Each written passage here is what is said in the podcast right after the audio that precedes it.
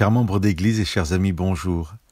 Au chapitre 7 de l'Évangile de Jean, Jésus enseigne au temple de Jérusalem, mais une polémique apparaît avec la foule au sujet de la guérison d'un homme paralytique un jour de sabbat, un miracle que Jean nous raconte au chapitre 5.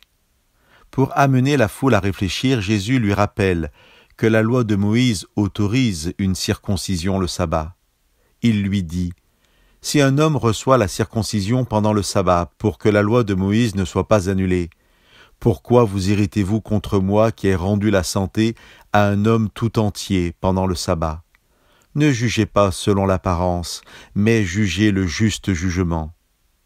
Cependant, si Jésus rappelle qu'il est permis de circoncire un sabbat pour ne pas annuler la loi de Moïse, il ne dit pas explicitement quelle loi lui aurait annulé s'il n'avait pas guéri cet homme, parce que c'était un jour de sabbat.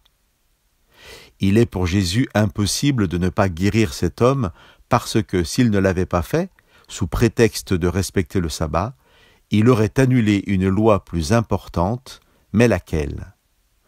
Au commencement de son évangile, Jean écrit La loi a été donnée par Moïse, la grâce et la vérité sont venues par Jésus. Ainsi, en guérissant un homme un jour de sabbat, Jésus a accompli la grâce de Dieu conformément à la vérité de Dieu.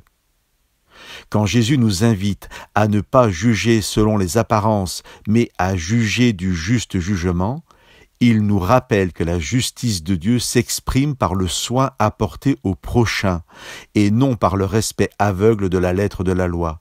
Il nous rappelle que la compassion, vaut mieux que les sacrifices. Dans son prologue, Jean écrit La loi a été donnée par Moïse, la grâce et la vérité sont venues par Jésus. Voici la dernière mention dans l'évangile de Jean de ce même mot loi, au chapitre 19, lors du procès de Jésus, avant qu'il ne soit crucifié.